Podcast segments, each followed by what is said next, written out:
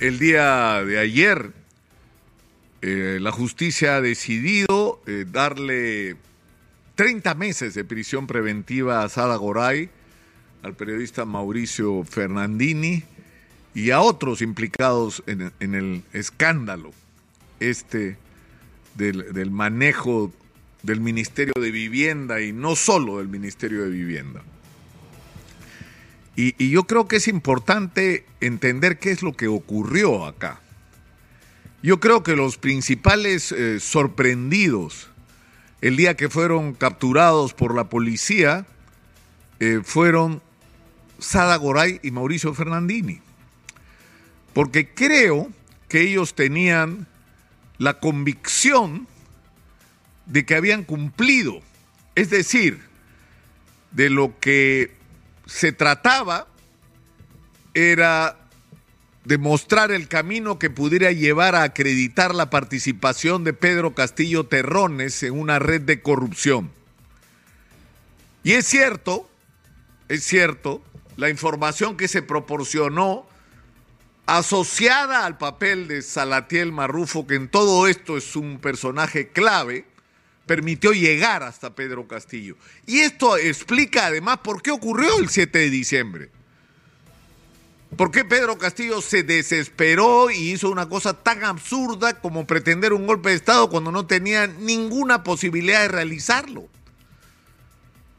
Y probablemente lo que temía es que una vez que se hiciera o que se conociera la información que podían proporcionar, sobre todo Salatiel Marrufo, y, Sada Goray, sus días en la presidencia de la República estaban contados.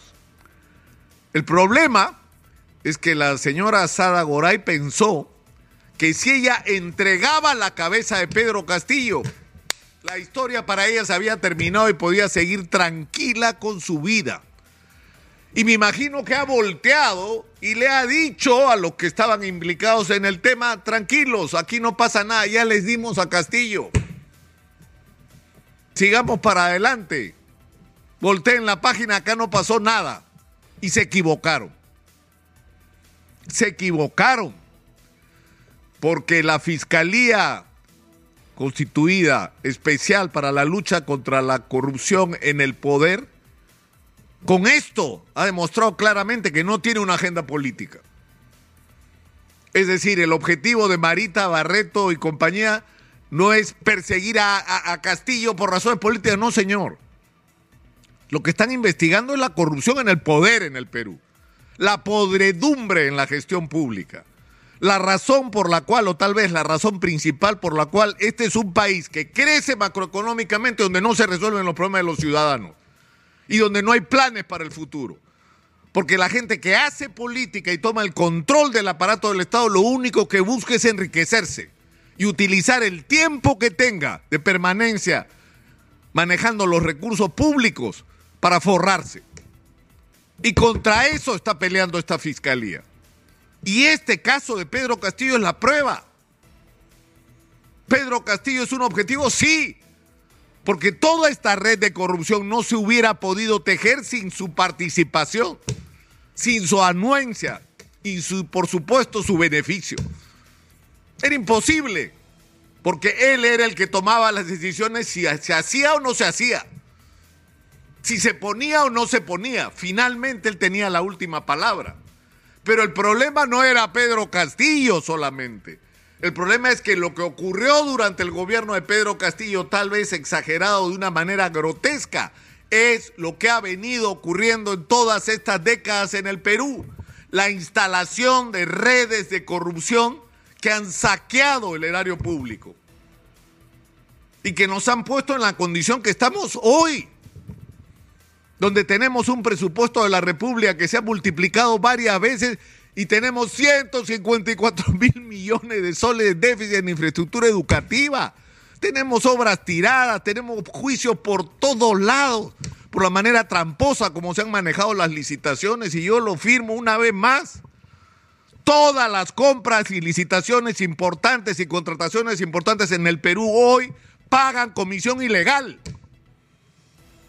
Esa ha sido la regla, no la excepción en el Perú. Entonces, ¿qué ha pasado en este caso? Que la fiscalía ha continuado la investigación. Porque ¿qué pensaban? ¿Que se acababa con Castillo preso?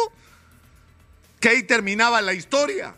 Salatiel Marrufo, que era un señor, como dijimos acá, investigado en Chiclayo por ser parte de una organización criminal, por Dios. ¿No? Los tumaneños del azúcar le llaman en Chiclayo. Antes tenían otros seudónimos, enfrentados a los guachiturros por el control de las azucareras, en particular de Tumán. Ese señor, acá lo denunciamos en abril del año pasado, era el jefe del gabinete de asesores del Ministerio de Vivienda. O sea, ¿cómo pones de asesor o el jefe del gabinete de asesores a una persona con estos antecedentes. No se trata de si tiene maestría, si por Dios.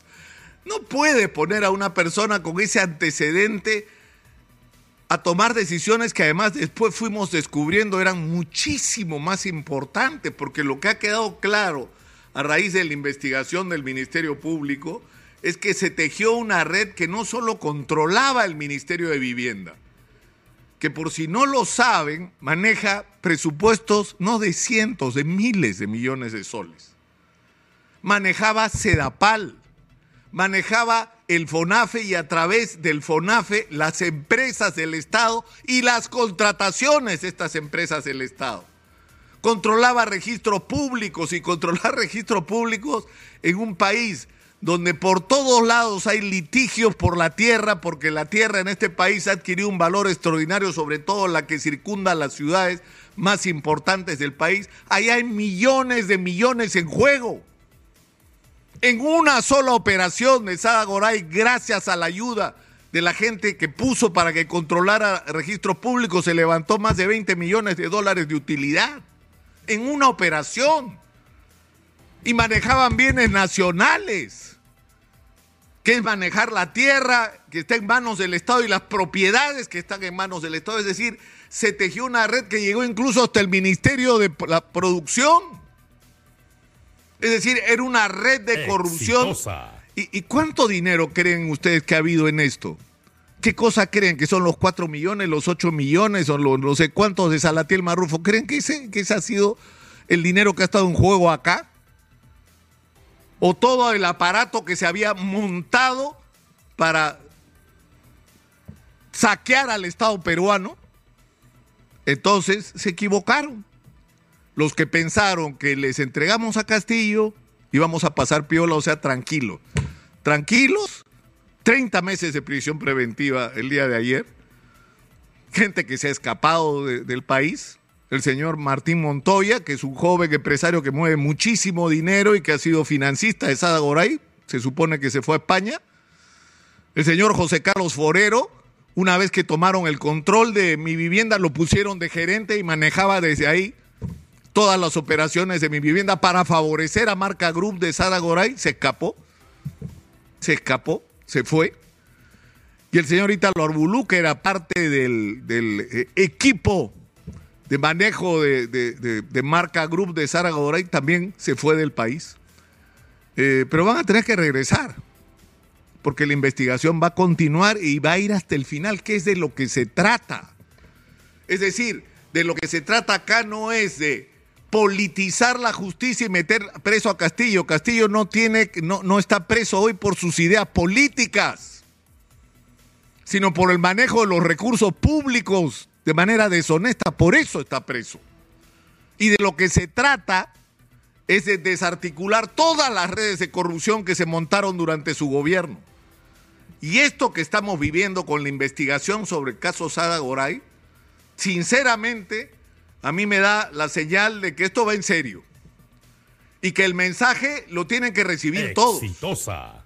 Es decir, si tú quieres colaborar con la justicia, si tú quieres comprometerte en corregir lo que hayas hecho mal, tienes que colaborar con las autoridades, tienes que contarle todo al Ministerio Público, no hay nada que puedas ocultar, porque lo único que te puede salvar es que des información en el momento oportuno, toda la información, información además de calidad que permita desarticular las redes de corrupción y permitir quiénes son o quiénes eran los que participaban de ella y qué beneficios obtuvieron. Y recién en ese momento el Ministerio Público llevará esta colaboración corroborada ante un juez para que el juez decida sentenciarte porque has cometido delitos, pero exonerarte de la pena, porque has colaborado con la justicia con información trascendente. Pero eso tiene una oportunidad.